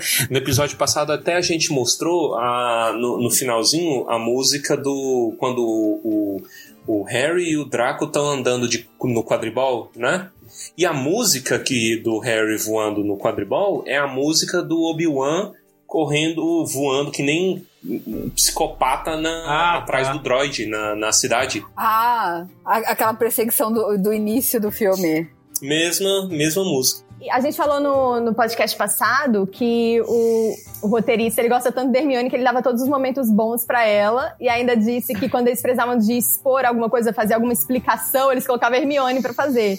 E esse filme tem muito isso. Ela faz absolutamente tudo que era o Rony e o Harry que fazia. E ela, inclusive, dá explicações que é o Rony que dá. E que faz muito mais sentido ser ele. Por exemplo, quando é, é, o Draco chama ela de sangue ruim. E aí o Rony vai lá e explica, porque afinal de contas ele que cresceu como bruxo, aquela coisa toda, é uma coisa mais cultural. Mas não, no filme é ela que explica, ela que fala que não é. que é- mesmo no mundo da magia não é bom você ouvir vozes que são coisas muito mais de quem nasceu e cresceu nesse ambiente do que quem acabou de descobrir que é bruxo. Isso me incomoda. Fora também uns feitiços, tipo quando ela petrifica lá os diabe- diabretes da cornualha. Pra que isso, gente? Ela ficou lá catando bichinhos junto com os outros. Aí nesse- é a partir desse filme que ela vira fada perfeita sem defeitos. Eu gosto muito das atuações desse filme, velho. Eu acho que ele tem as melhores atuações. Até ela, velho. Eu acho que ela, ela, o dream do dream dela foi nesse filme, quando o Malfoy chama ela de sangue ruim, que ela tá chorando, aí o Hagrid conforta ela. Muito bom, velho. Atores mirins aí. Atores mirim. Atores me... Já tem idade suficiente pra Fernando odiar. Eu acho. Fernanda, você só odeia quando é mais velho? Como é que é isso? É 13, 13 pra cima. Ah, tá. No próximo ela vai odiar, então. Passa da idade da fofura, a gente começa a achar ruim. Ah, mas isso aí é, é vida. Mas, mas olha, é, o, o filme, eu lembro que quando eu assisti, eu desgostei menos. Assim, fui no cinema, assisti o filme, Uhum. eu desgostei menos. Aí depois, quando né, tudo fez sentido, eu falei, poxa, o filme Hum. perde muita coisa. Você não. Tem, tem várias coisas que são pequenas, mas que você precisa ter pra fazer sentido lá na frente. Aí, assim, co- como filme, ele fica mais dinâmico. Ele fica mais dinâmico que o livro. A história desenvolve melhor. Só que na formação de tudo, acaba ficando uma coisa meio jogada, fica uma coisa meio esquisita. Porque as pistas estavam ali e você perde. O, eu queria fazer um, aproveitar para fazer uma retratação que eu descobri e eu fiquei maravilhado. Que no episódio passado eu falei que o, o Steve Kloves é o mesmo roteirista. Não é. Chuta qual que é o filme que o Steve Kloves não, não roteirizou. Ordem da Fênix? Ordem da Fênix. O Ordem da Fênix foi o único que ele não é, roteirizou. Metade do Ordem da Fênix é cena de, de jornal. E é isso. Mas eu, depois que eu descobri que o Steve Kloves não roteirizou os- o quinto filme, eu gosto mais. Só por isso, né? Virou a chave automaticamente. Ele ligou a chave.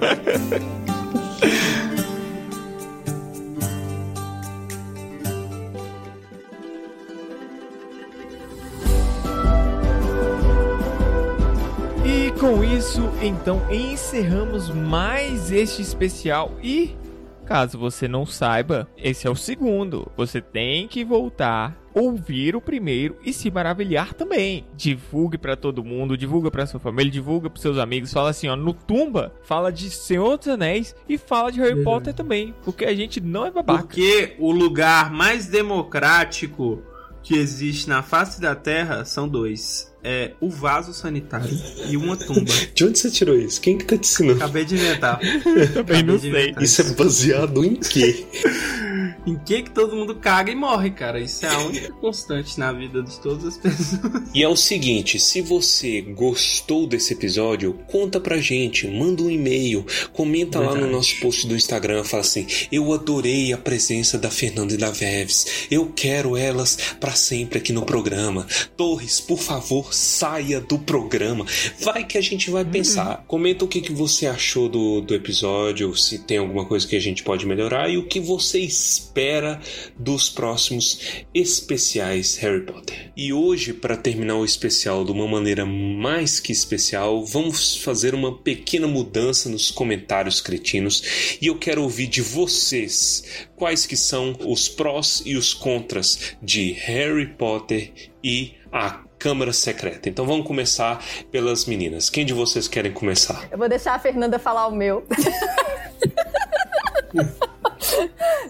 Eu, eu já dei um spoiler, você vai ter que se explicar. Não, você, você começou a exposição, você vai Eu até agora não entendi. De- deixa eu começar com o meu, vai. Vamos. O, o ponto positivo do, do livro, pra mim, é, é aquilo que eu comentei, o quanto deixa pequenas pistas pra você ir juntando depois. Como, como tudo liga lá na frente. Em algum momento, tudo vai, vai dando cliquezinho e você vai formando a história. Eu acho isso uma coisa muito legal. Você vê o planejamento da história, isso eu acho muito legal. E do filme, pra mim, o que é incrível é a atuação do Kenneth Branagh. Assim, ele faz um Gilderoy Lockhart que você ama odiar. que assim, ele tá over, ele tá ridículo. E você cada vez mais assim, quem. A entrevista de emprego desse sujeito, sabe? Como é que deve ter sido? Não, não tem um processo seletivo igual na escola aqui no Brasil, que você tem que preparar uma aula e mostrar pra, pra direção. E o que, que ele fez? É tipo produção de livros. Ah, você produziu É. 20 livros. Pronto, de 15 páginas cada um. Pronto, É. toma. Pronto, Olha só que ótimo. E Eu tenho fãs por todos os lados. Deve ter sido só mulher na banca, né? Porque todo, toda ela ficou se derretendo por ele. É, é muito bizarro isso. Agora você ligou uma chave aqui. O conselho diretor de Hogwarts só tem mulheres fãs de Gilderoy e o Lúcio. que deve ser fã. Mas quem... quem garante que ele não é fã também? Quem garante? né? Deve ser, porque o Draco ficou com inveja do Harry aparecer na capa com ele. Aí. É verdade, ele fica com inveja da fotinho, né? Do, É, do, do- do destaque no Profeta Diário. E o da Vebs? Qual que é o ponto? Os pontos da Vebs? Que eu quero entender essa história que eu ainda estou no, no escuro. você não ouviu o que a Fernanda falou? Não, eu ouvi só que era o Voldemort vintage, mas eu não- até agora eu não entendi por quê. É paixão? É paixonite? Não consigo parar de rir. Vai.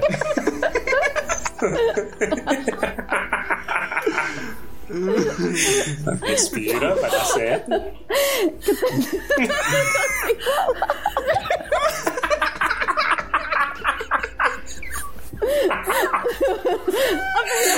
realmente tem que explicar. Vocês vão ficar sem saber, pelo jeito. Vocês, vocês dois meninos, o que, que é o high point aí seus? Ou low, ou low point? O Vold Boy é o, é o alto e é o ponto baixo também da, da, da Vebs, né? Ao mesmo tempo. Você só citou ele, aí eu acho que é os dois. O, o ponto baixo é ela defender vilão, é isso. Fruto proibido. Você tá deixando o negócio pior do que eu já tava. Tá virando uma fanfic ótima. Tá virando uma fanfic. Meu nome no meio. Vai lá. Não, do filme, eu diria também que é o Kenneth Branagh. Ele tá sensacional. Aquela cena do Clube dos Duelos. Hum. Na hora que o Snape vira. Gente, ele... ele jogando a capa. Muito bom. Muito bom, velho. É, eu acho que, pra mim, eu gosto da evolução do Ron. é, sendo corajoso, sendo o Brave Boy, indo lá, entrando no meio das aranhas. Filha da p, roubou o meu. E eu não gosto das aranhas como termina, porque é, tudo nesse filme é sorte. E isso inclui o carro. Tipo, o carro tá no lugar certo, depois o chapéu tá no lugar certo, depois. Nossa. Vocês já viram. Vai, vai, Tchê, Tchê, seu. Ah, do livro, não sei, eu acho que não tem nada específico, assim, né? Eu gosto do. sei lá, do, da facilidade de leitura. Vai. O Torres leu em um dia, é muito fácil de ler. É, do filme, cara, a questão das aranhas é um ponto pra mim, assim, o Hagrid é muito filha da p. Ele falou, vai lá, conversa com as aranhas, mas ele. Eu não sei se o Harry sabia que as aranhas. Tu fala com cobra, vai conversar É. com a aranha também agora. Se bem que. Imagina se os dois morrem pras aranhas. A cara do Hagrid. lá. Estranhamente, eu tenho dois pontos positivos, né? Um que é ele é da história como um todo e outro que é do filme. Da história como um todo, já que o Pedro roubou o meu, o meu comentário, eu ia falar também desse negócio do Ron. Porque, gente, vamos lembrar que o Ron ele tem fobia irracional É de aranha. E ele vai pro inferno de aranha por conta da Hermione. Tipo, pra salvar a Hermione, ele enfrenta o maior terror da vida dele, mano. E, e convenhamos. Ele tinha medo de uma tarântulazinha do tamanho da mão dele, né? De uma aranha saltadeira. Do aranha marrom. Ele não tinha medo, ele, ele não, não sabia que existia a aranha do submundo, né? Gigantesca, colossal, com 700 aranhas também. Aí é foda. E e- ele é um, é um dos melhores arcos de coragem que eu já vi nesse, no- nos livros, comparável ao do Neville. O outro pos- ponto positivo, que eu vi que vocês não falaram da melhor cena de todos os filmes, talvez da história do cinema. Meu Deus. Tá? lá vem. Ninguém me tira isso. E ela não estava nos livros, tá? Então aí a gente vê como o filme pode engrandecer a história. Hum. Tá lá Harry e o Ron de Crab e Goyle, né? Ah! O Tom Felton esqueceu qual era a fala dele. Aí ele pergunta, pô, ué, mas por que, que você tá de óculos? Aí o, o Harry, o Harry vai rápido. Ah, tá valendo. Ele para, ele faz uma cara. Eu sabia que você sabia ler.